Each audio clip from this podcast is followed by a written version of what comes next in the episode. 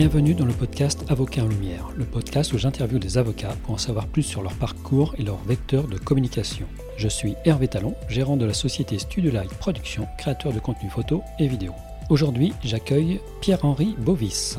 Nous allons comprendre ce qu'est un avocat mandataire, nous allons découvrir ce qu'est un adminicule et nous allons avoir d'excellents conseils concernant l'orientation parfois difficile des élèves avocats. Bonjour Pierre-Henri. Bonjour Hervé. Pouvez-vous m'indiquer votre métier et me décrire brièvement en quoi il consiste alors je suis avocat, je suis avocat euh, à mon compte depuis euh, un peu plus d'un an maintenant et j'exerce principalement en droit pénal et en droit des affaires. Avez-vous imaginé faire ce type de métier quand vous étiez enfant? Pas du tout. Pas du tout. La vocation euh, m'est venue vraiment à la fin de mon cursus de droit à la fin de la faculté. Euh, c'est-à-dire que lorsque j'ai euh, fini mes, euh, mes, deux masters de droit, la question s'est posée de savoir ce que j'allais faire.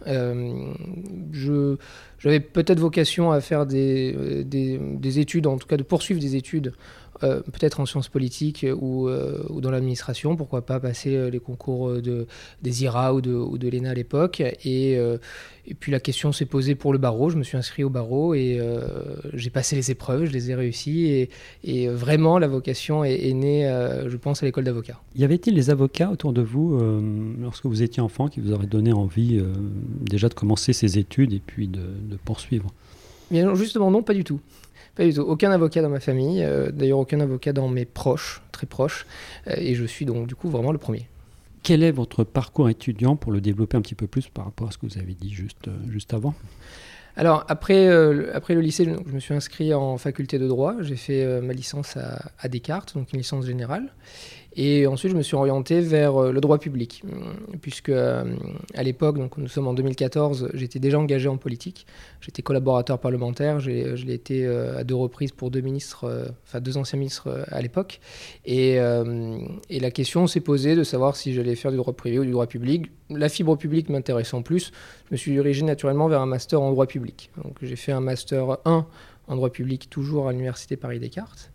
Et la question ensuite s'est posée de savoir euh, si je devais rester dans le droit public ou si je devais m'orienter vers le droit privé. là, on est vraiment, euh, encore une fois, dans, le processus de réflexion, vraiment à l'étape de la curiosité euh, intellectuelle et, et, personnelle. Et c'était étrange, après un Master 1, d'arrêter le droit public pour bifurquer en droit privé. donc j'ai décidé de faire un Master 2 en droit public et de tenter ma chance en essayant de m'inscrire dans un Master 2 en droit privé, euh, ce qui, euh, qui n'est pas commun, euh, je, l'avoue. Mais l'université Parisien Sorbonne m'a fait confiance, m'a du coup permis de m'inscrire en Master 2 en droit privé, en parallèle de mon Master 2 en droit public. Et, surtout, les deux universités, pour le coup, ont, vraiment... enfin, en tout cas, les administrations ont été très indulgentes à, mon égard, puisqu'elles m'ont permis de jongler sur les emplois du temps et euh, de faire en sorte à ce que mes partiels ne se chevauchent pas. Euh, donc, donc à l'époque, c'était très plaisant. Et, donc j'ai pu faire comme ça mes deux, mes deux parcours en droit public et en droit privé. Et aujourd'hui, c'est une chance puisque dans de nombreux dossiers, que ce soit en droit pénal ou en droit des affaires, il y a très souvent dans mes dossiers une fibre publique, que ce soit par exemple pour défendre des élus, euh, des collectivités, par exemple sur du droit pénal, euh, dans du droit des affaires, quand l'État euh, se mêle de contrats, par exemple, ou de relations contractuelles avec, avec des parties privées. Donc c'est très important, je pense, d'avoir aussi cette notion de droit public, de savoir comment fonctionne la matière, comment fonctionne la procédure, pour ensuite permettre justement de mieux appréhender des problématiques générales. Avez-vous eu un mentor, une personne qui vous a fortement influencé dans, dans votre choix, dans votre parcours? Mon père, peut-être. Mon père, peut-être, puisque euh, pour lui, euh, le, droit est, vraiment le parcours, euh, le parcours par excellence. Peut-être que lui-même aurait voulu faire du droit plus jeune, je ne sais pas, mais c'est un homme de lettres et, je pense que dans le droit, il y a aussi cette notion de, évidemment, de littérature, puisqu'un avocat un avocat s'épanouit vraiment à travers aussi la littérature et moi je recommande vraiment beaucoup, parce que j'ai eu cette chance euh, petit, je recommande vraiment tous ceux qui veulent devenir avocat de lire beaucoup, euh, d'avoir une bibliothèque fournie et, de lire déjà les grands classiques s'ils ne sont pas lus, mais en tout cas d'essayer de lire au quotidien des, nouvelles, des romans. Euh, tout ce qui peut évidemment passer, puisque chaque lecture est, une source, une évidemment d'improvisation. Et... À ce sujet, une lecture vraiment importante pour vous? Il n'y a pas de lecture importante, mais peut-être des auteurs, euh, des auteurs importants. Évidemment, euh, on, ne peut pas devenir avocat sans, euh, je pense, sans avoir lu au moins, moins Montaigne, moins Montaigne, Voltaire, qui sont évidemment les deux grands auteurs de la littérature française et qui peut-être, d'ailleurs plus Voltaire, permettent de mieux comprendre Voltaire qui était avocat à la fin de son règne, peut-être mieux appréhender peut-être la notion de, de ce qu'est un avocat. Et si peut-être il y a une lecture quand on veut devenir avocat quand on est tout jeune, c'est Le Chevalier de la Barre peut-être. Plus généralement, quels conseils auriez-vous à donner à des étudiants qui souhaitent devenir avocat en dehors de ces lectures? Alors pour, devenir avocat, euh, déjà c'est, euh, je, pense que c'est une, euh, je pense que c'est une vocation, qu'on le sache ou non d'ailleurs, hein, puisque moi-même je, je, ne le savais pas, mais je pense que c'est une vocation. il faut faire preuve de beaucoup d'empathie. Euh, il faut aimer les gens, euh, mine de rien, puisque euh, avocat, c'est être aussi un peu l'épaule sur laquelle va se reposer son client.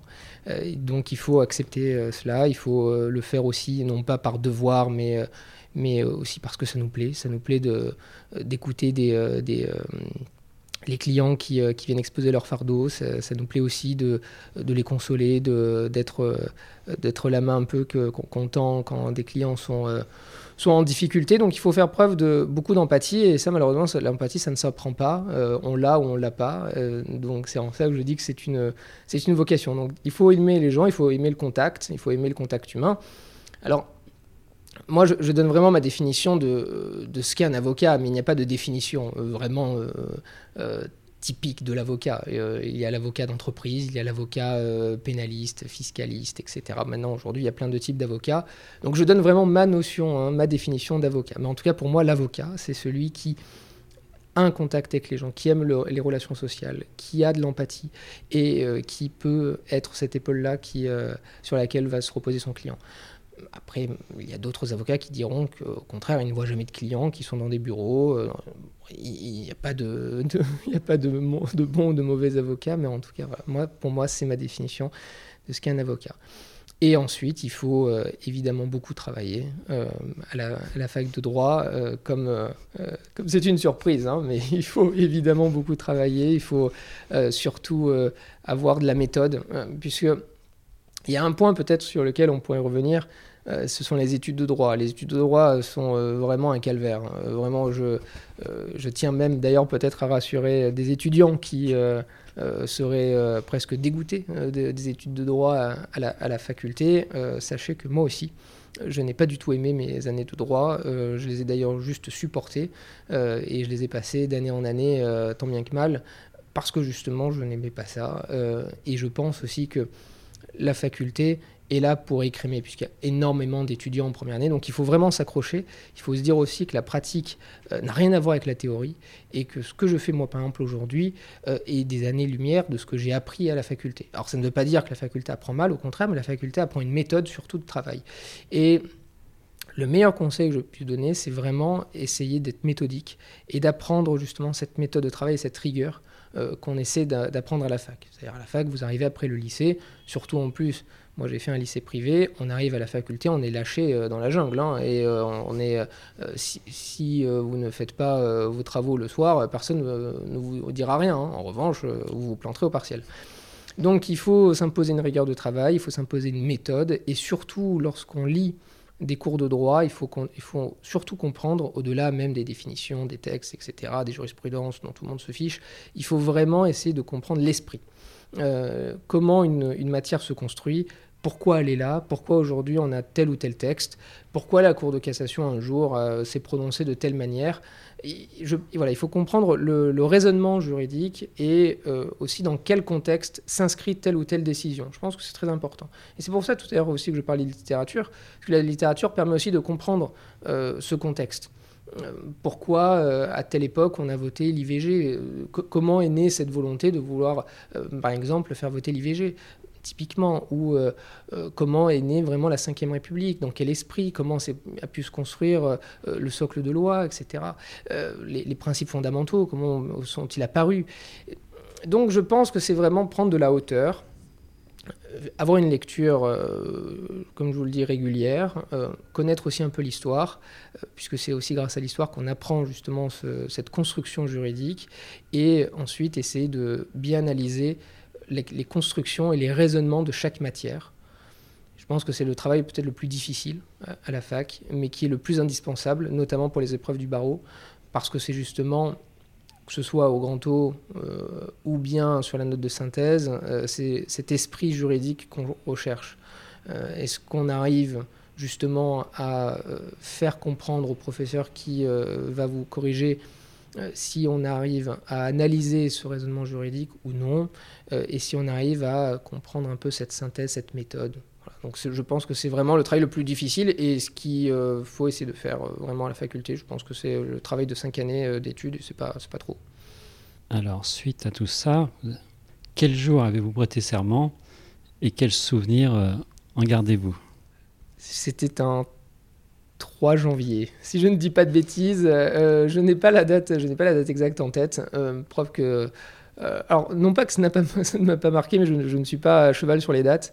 Mais en revanche, non, ce jour m'a beaucoup marqué, bien que je ne me souvienne pas exactement de la date, alors que c'était il, y a peu de temps pourtant. Mais euh, non, c'est un très très beau souvenir, puisque c'est le moment où, euh, vous accueillez toute votre famille. vous vous accueillez en plus, moi à l'époque j'ai eu de la chance, puisqu'aujourd'hui malheureusement en période actuelle ce n'est plus le cas, mais j'ai prêté serment à la Cour d'appel de Paris qui est un palais de justice magnifique évidemment.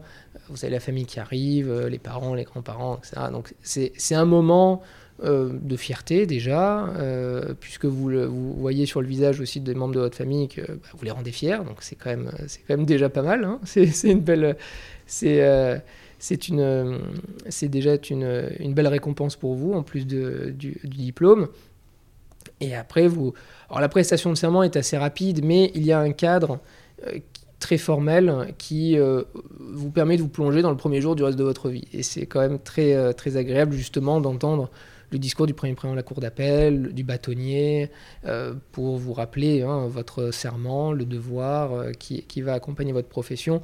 Donc vraiment, on, sent vrai que ce jour-là, on ne signe pas un contrat de travail on, épouse vraiment une vocation. Et, euh, euh, je, trouve que c'est peut-être la chose la plus importante à retenir, c'est que le jour de la prestation de serment, on se rend bien compte qu'on on n'a pas signé pour un métier euh, lambda. On, est vraiment, comme on peut l'entendre quelquefois, on, on, va vraiment servir la justice et faire en sorte que la justice fonctionne et que la démocratie fonctionne. Et je trouve que c'est une belle mission. Dans quel type de structure avez-vous commencé vos activités et quel était votre rôle?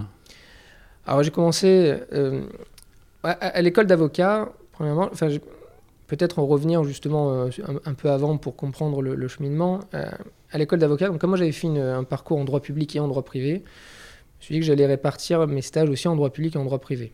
Donc j'ai fait mon, mon stage, ce qu'on appelle le PPI, qui est le, le, projet, projet professionnel individuel, qui est un stage de six mois que j'ai effectué au Conseil d'État donc vraiment en structure publique, comme, chacun le sait, et en stage final euh, dans un cabinet anglo-saxon de très grande envergure. Et une fois que j'ai euh, fait ces deux passages-là, la question s'est posée de savoir si j'allais euh, commencer dans une petite structure, en droit public ou en droit privé, ou dans une très grande structure, plus en droit privé.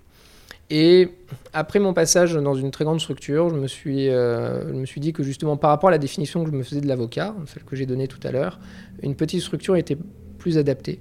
Et je me suis du coup dirigé dans un, dans un cabinet euh, vraiment à taille humaine, puisque euh, on était, on était quatre avocats, quatre avocats à l'époque, et, et j'ai commencé en tant que collaborateur en sachant que ce, petit, cabinet, hein, ce petit cabinet en termes de, en nombre, euh, était issu déjà d'un grand cabinet à l'époque.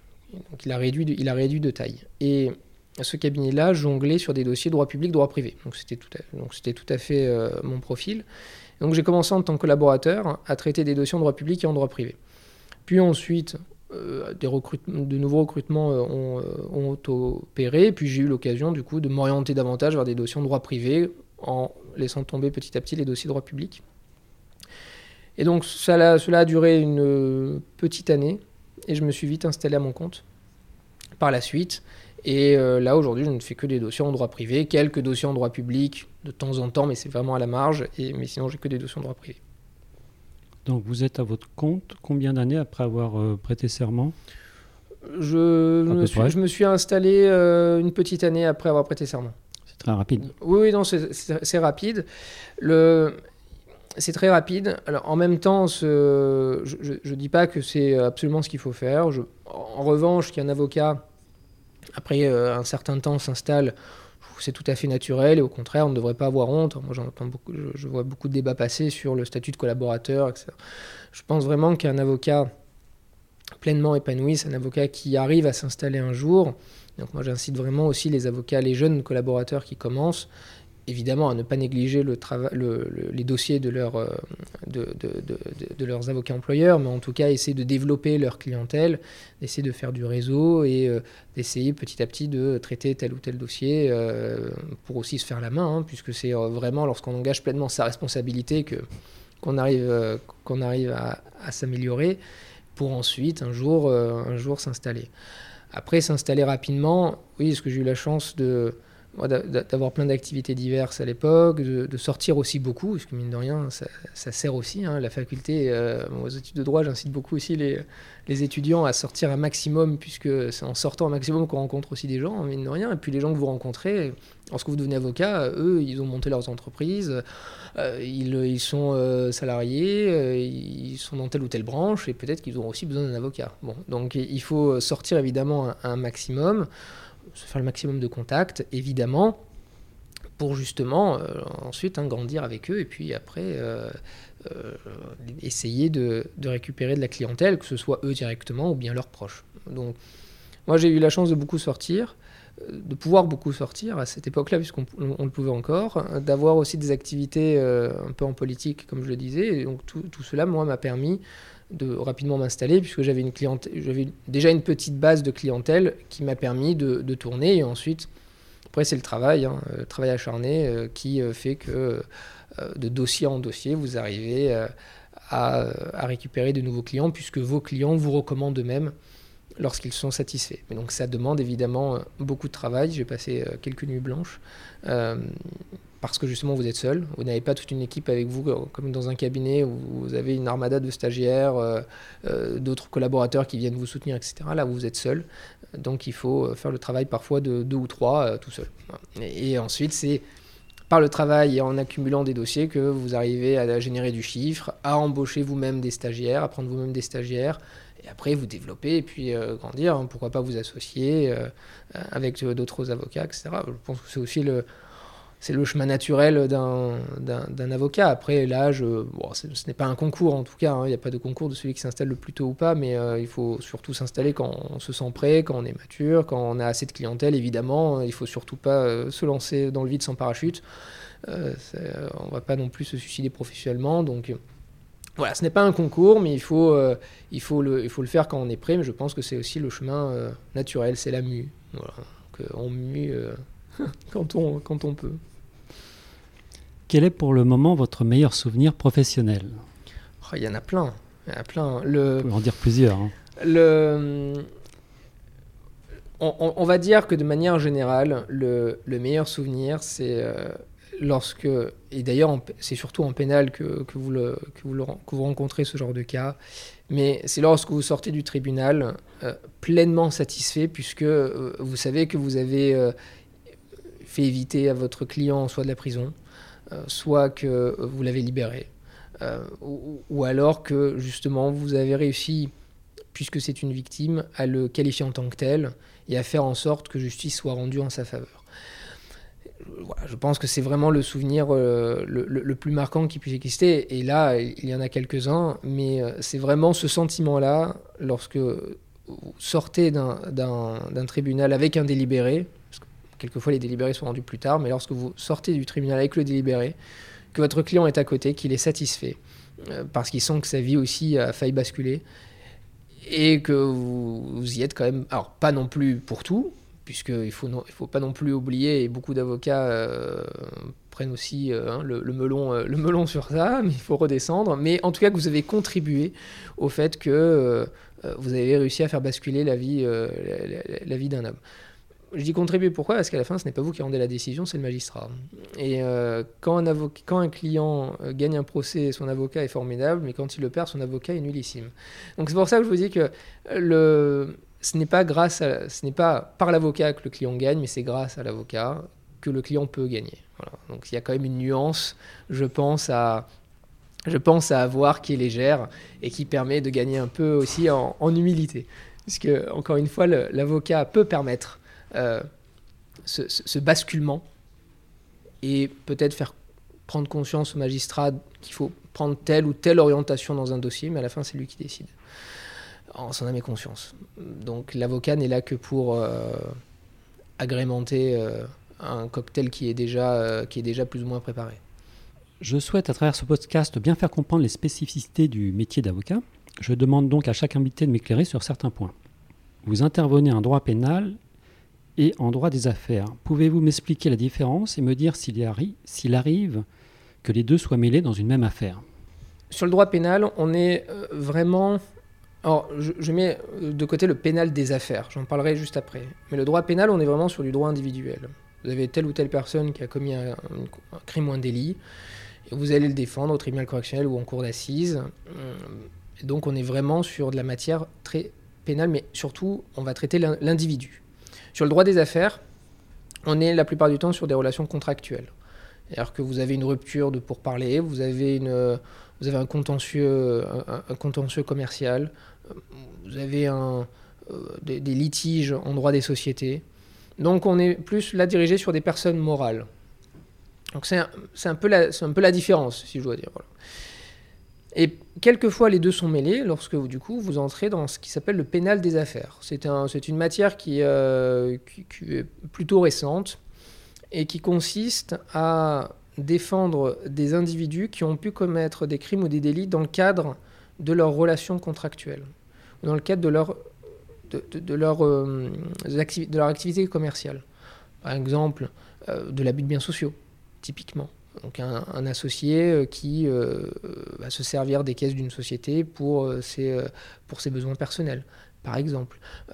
ou alors une, une, société qui va frauder pour telle ou telle réglementation pour obtenir tel ou tel marché, par exemple. Donc là, on va être également sur du pénal, mais du pénal des affaires. Donc évidemment, les, deux matières peuvent se croiser. Alors pas tout le temps évidemment, parce qu'on est sur des dossiers un peu spécifiques. Mais en tout cas, les deux sont euh, plutôt, euh, euh, plutôt, plutôt connexes et on peut faire des, ponts assez, assez facilement entre ces, entre ces deux matières, surtout lorsqu'on dirige une société, lorsqu'on est dirigeant de société. On peut facilement basculer dans ce qui s'appelle le droit pénal, dans le droit pénal. Donc je pense que maîtriser ces deux matières-là sont, euh, sont, assez indispensables. Surtout lorsque justement on suit au quotidien des sociétés, des dirigeants d'entreprises euh, qui euh, prennent des risques parce qu'il faut développer, parce que la concurrence est rude, etc. Et qui parfois, d'ailleurs même très souvent involontairement, violent la loi. Dans un autre registre, pouvez-vous m'expliquer la notion de mandataire quand on évoque un avocat?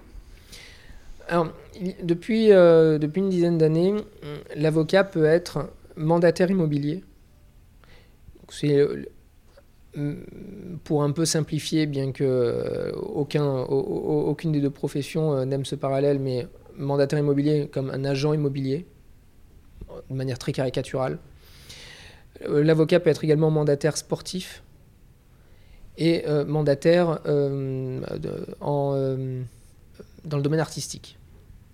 Mandataire sportif, comme l'agent immobilier, c'est être comme un agent sportif. Alors, je dis comme, et encore une fois, prendre avec beaucoup de pincettes, puisque les, deux, les deux activités sont, euh, sont, euh, sont différentes. Mais dans l'esprit collectif, on pourrait faire ce parallèle. Le mandataire sportif, ce que je suis d'ailleurs, euh, va permettre à l'avocat de gérer de gérer les relations contractuelles entre un sportif professionnel et son futur employeur. Et il va permettre la liaison justement entre le sportif et le club employeur. En l'occurrence, moi je suis par exemple mandataire sportif dans le football. Donc mettre en relation donc, le, ce sportif employé avec le club employeur et négocier un contrat de travail. Donc à ce niveau-là, on agit un peu comme un agent.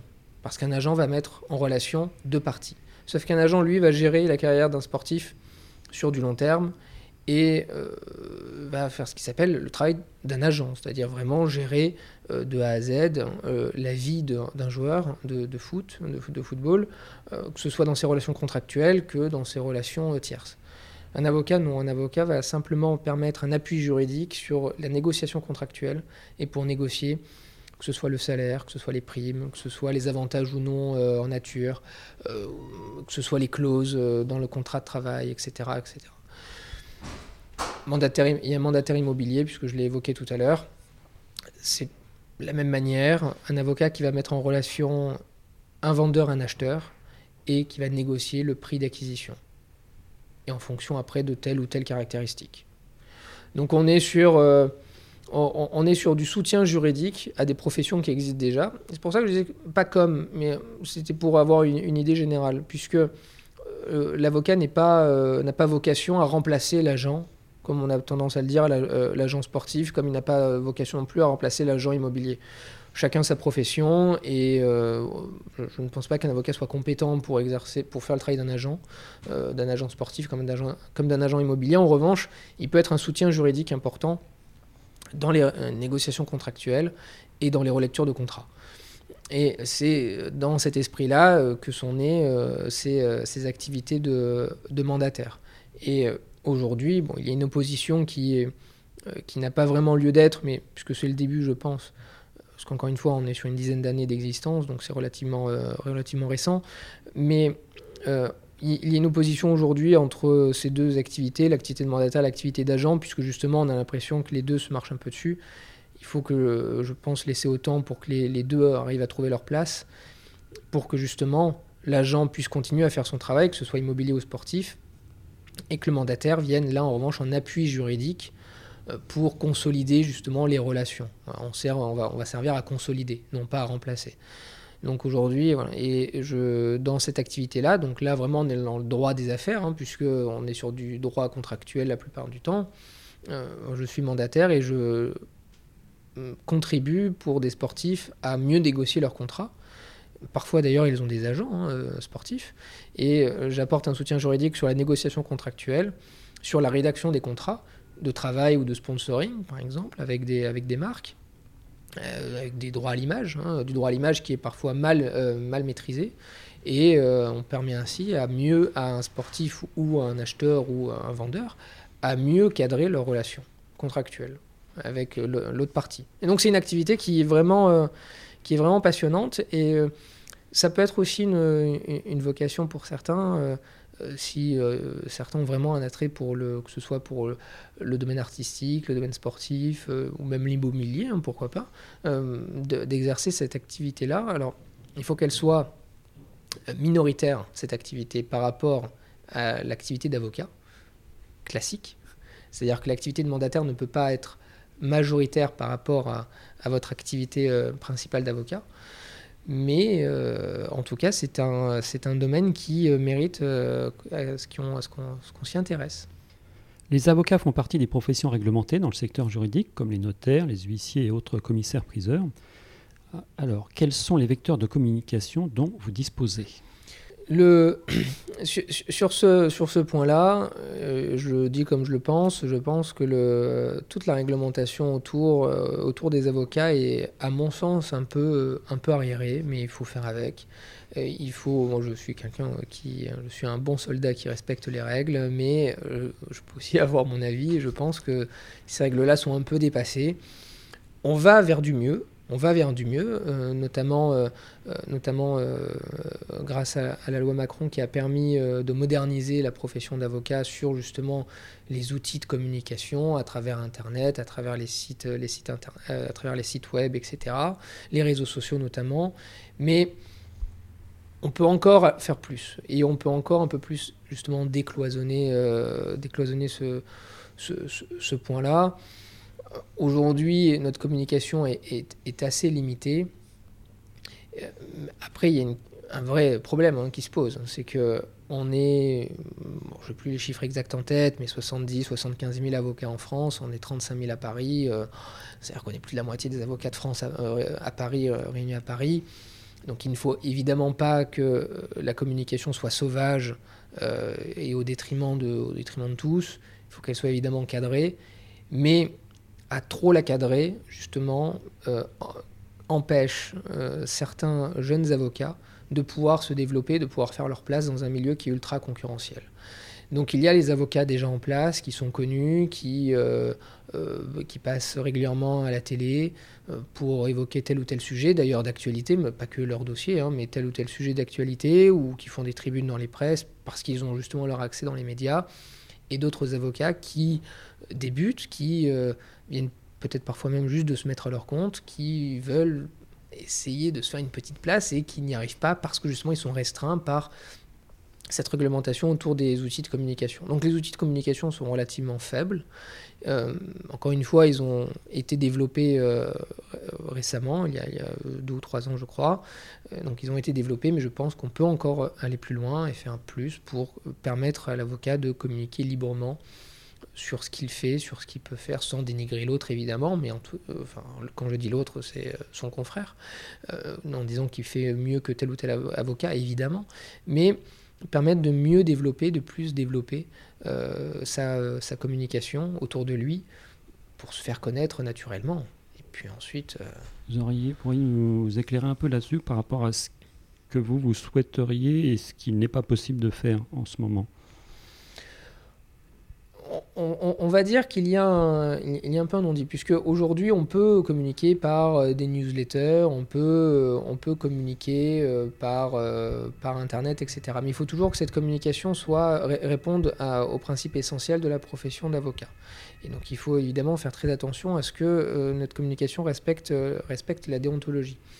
Maintenant, encore une fois, selon les avocats, sans les viser, euh, cette, euh, euh, cette, règle est somme toute relative. Donc soit elle est relative pour tout le monde, soit elle ne l'est pas. Mais je ne pense pas qu'on puisse faire du, dans, dans, la double mesure. La langue française, comme vous l'avez évoqué tout à l'heure, est partie intégrante de votre métier. Il y a maintenant un petit rituel dans ce podcast pour chaque invité, c'est de connaître le mot ou l'expression peu hésiter que vous appréciez tout particulièrement Je dirais peut-être, euh, je dirais peut-être le, terme adminicule, qui est, euh, qui est une, euh, qui, est à peine l'existence d'une petite preuve vraiment minuscule preuve. C'est-à-dire que lorsque dans un dossier on dit qu'il n'y a pas le moindre adminicule, c'est-à-dire qu'il n'y a quasiment pas la trace de la moindre preuve peut-être c'est euh, peut-être le mot euh, plus que, que j'aime bien employer. Merci, je ne le connaissais pas et je pense que je vais essayer de le replacer le plus souvent possible. À l'inverse, quel tic de langage cette fois-ci à l'oral n'appréciez-vous pas beaucoup? Lorsqu'un avocat peut-être en commence à plaidoirie pour dire euh, je vois, Monsieur le Président, je vais être très court. Parce qu'il y a deux choses. Soit l'avocat qui, euh, qui, dit cette phrase le dit de manière très hypocrite, puisqu'il va durer, il va parler pendant une heure et demie. Soit justement, il le dit puisqu'il a, euh, il s'excuse même d'ailleurs d'être là. C'est-à-dire qu'il va dire au président Bon, je suis vraiment désolé d'être présent à votre audience, je vais dire deux mots et je m'en vais. C'est vraiment une phrase que j'ai du mal à, cerner, j'ai du mal à comprendre. Euh, je pense qu'on peut commencer des plaidoiries autrement. Et c'est vrai que lorsque je suis à des audiences et que j'entends des confrères, bon, je vais être très court, Monsieur le Président, ça a tendance un peu à, m'agacer, sachant que je l'entends régulièrement et je pense que les magistrats euh, doivent entendre cette phrase peut-être 100 fois par jour. Donc vraiment, je, moi, je, suis agacé par cette formule et, et d'ailleurs jamais je ne l'emploie justement puisque parce que je, n'arrive pas à la comprendre et je, n'aime pas euh, employer des termes que je ne comprends pas. Donc vraiment, je, ne comprends pas cette formule. Parce que justement, quand on, est, avocat et lorsqu'on a la parole, on a la parole autant de qu'on veut et euh, personne ne peut nous la couper. Euh, alors après, évidemment que si vous parlez pendant 8 heures d'affilée, peut-être qu'à un moment le président va vous demander de conclure. c'est peut-être normal, mais en tout cas, à aucun moment il va vous demander d'être bref. Et si, vous le si vous le bah, alors gardez la parole pendant une heure. parce que justement, c'est votre moment, vous défendez votre client, vous défendez votre dossier. Et vous devez dire ce que vous avez à dire, euh, que ce soit et pas de manière courte. Enfin, en tout cas, si vous n'avez rien à dire, euh, bon bah ne dites rien. Euh, mais ne vous restreignez pas, ne vous coupez pas la parole vous-même alors qu'on ne vous l'a pas demandé. Donc c'est pour ça que je n'utilise pas cette formule. Pour conclure cet épisode, y a-t-il une question à laquelle vous aimeriez répondre et que de fait vous pas, je ne vous aurais pas posée? Hmm, Peut-être non, parce que pourquoi devenir avocat on, y a répondu. Non, l'interview était assez complète. Et je vous remercie d'ailleurs de, euh, m'avoir donné la parole et euh, j'espère euh, avoir permis, de répondre à quelques questions et, et avoir permis peut-être à certains étudiants de mieux s'orienter. Peut-être. En tout cas, par rapport à mon parcours, j'ai peut-être une, une, précision à apporter entre le droit public et le droit privé parce que c'est une question. J'ai euh, donné des cours euh, de, chargé, de, chargé TD à, la Sorbonne et à Nanterre. Et euh, j'ai eu souvent la question quel parcours choisir entre droit public, droit privé? Et je sais que c'est une question qui angoisse beaucoup d'étudiants et qui m'a moi-même d'ailleurs angoissé quand j'étais en licence et qui angoisse encore aujourd'hui beaucoup. Vraiment, pas de panique, puisque encore une fois, quand on est avocat, on est avocat, point. Après, la qualification qu'on se donne, c'est celle qu'on veut bien se donner encore une fois. Euh, celui qui veut se donner la, qualification de droit pénal, il peut se la donner s'il n'a jamais fait même d'ailleurs de pénal. Il suffit que quand il est avocat, il travaille la matière pour devenir, et la pratiquer pour devenir un avocat pénaliste. Donc vraiment, euh, je, pense qu'il faut redescendre, faire baisser la pression à ce niveau-là. Faites vraiment le parcours qui vous attire le plus, sans forcément penser euh, à l'avenir. Et lorsque vous serez avocat, euh, vous verrez bien ce qui vous intéresse, si c'est la propriété intellectuelle, si c'est le droit pénal, si c'est euh, le droit des affaires, etc. Et j'en profite simplement aussi pour dire que euh, il ne faut pas, autant je disais qu'il ne fallait pas se couper la parole soi-même et ne pas se la mutiler, autant il ne faut pas se mutiler l'esprit non plus quand, justement on, se dit, on a la présomption de se dire à 21 ans ou 22 ans, moi dans ma vie je serai avocat dans les propriétés, dans propriété intellectuelle ou dans les nouvelles technologies, ou moi je serai un avocat fiscaliste, ou, on n'en sait rien, euh, on n'en sait absolument rien, et justement pourquoi se mutiler l'esprit et pourquoi, et pourquoi se dire euh, qu'on va mettre de côté, voire même à la poubelle, toute une partie du droit euh, pour se restreindre à un morceau minuscule? Alors que justement, lorsqu'on est avocat, et c'est cette chance quand on exerce cette profession, c'est que euh, l'univers il y a, on est face à un univers des possibles. C'est-à-dire on peut faire du droit de la famille, du droit des affaires, du droit pénal, en propriété intellectuelle, droit fiscal, etc. Évidemment, tout un tas de matières qu'on n'a pas le temps de voir à la faculté. Je pense que vraiment à la faculté, c'est le moment, encore une fois, quand je le disais tout à l'heure, d'apprendre une rigueur, une méthodologie, etc. Faites vraiment les matières qui vous attirent à ce moment-là, précisément, sans penser à la suite. Et c'est lorsque euh, vous serez avocat, ou même d'ailleurs l'occasion de vos stages, que vous pourrez voir quelle matière vous attire le plus. Et lorsque vous serez avocat, euh, si euh, vous vous dites, bah, tiens, moi, c'est peut-être les propriétés intellectuelles, la propriété intellectuelle qui m'attire, ou c'est peut-être les nouvelles technologies, ou le droit pénal, si vous n'en avez jamais fait, prenez un bouquin, travaillez, faites-vous la main, et ensuite lancez-vous. et c'est et si la matière vous plaît, euh, vous plaira naturellement, vous y intéresserez naturellement et vous deviendrez bon. Donc vraiment, je pense qu'il faut voilà, refaire baisser la pression à ce niveau-là. C'est ce que je dis vraiment à tous les étudiants. Faites ce qui vous plaît à ce moment-là, n'importe quelle matière d'ailleurs, n'importe quel secteur, et passez le barreau. Et une fois le barreau passé, après, vous aurez l'occasion de vous orienter. On s'oriente de toute manière euh, avec le gré des affaires et, et, puis, et puis des clients et des dossiers. Et, peut-être juste derrière, une dernière précision me concernant, parce que je disais que moi je faisais du droit pénal et du droit des affaires, parce que je l'ai choisi certes aussi, mais surtout parce que toute ma base de clientèle au départ euh, était en droit pénal et en droit des affaires. Et c'est juste, et quelquefois, quand j'ai euh, moi des clients qui viennent me voir euh, avec tel ou tel problème, si je me sens de le résoudre, je prends le dossier quand bien même ce n'est pas en droit pénal ou en droit des affaires. Parce que justement aussi un avocat, c'est ça. C'est L'avocat, c'est celui qui est à vos côtés et qui est à vos côtés tout le temps. après, quand ce sont des problématiques très spécifiques, évidemment, vous renvoyez vers des confrères plus spécialisés. Mais euh, lorsque vous avez un client euh, de longue date, que vous suivez, qui vous fait confiance, etc., euh, que qui vous avez traité son dossier en droit pénal et qui vient vous voir désespéré parce qu'il divorce avec sa femme, par exemple, vous n'allez pas, pas le renvoyer chez lui pour lui dire bah, tu, appelleras, tu appelleras mon copain. donc, c'est vous qui, en qui il croit et en qui il a confiance et qui veut avoir au téléphone, etc. C'est pas le voisin qui ne connaît pas. Donc il faut euh, aussi euh, avoir cette ouverture d'esprit euh, naturelle et cette curiosité intellectuelle pour explorer aussi différents, différents pans du droit. c'est tout à fait possible avec un peu de travail et un peu de curiosité et d'envie et d'ambition. Alors maintenant que l'on vous connaît un peu mieux, si l'on souhaite prendre contact avec vous, comment, comment fait-on? Alors on peut, mon, mail est, mon mail est accessible. D'ailleurs, mon mail personnel est accessible euh, directement sur mon site internet. Donc on peut m'écrire et je réponds, euh, je réponds tout le temps, euh, de manière plus ou moins rapide, mais je réponds, je réponds tout le temps sur les réseaux sociaux également, que ce soit sur Instagram, Facebook.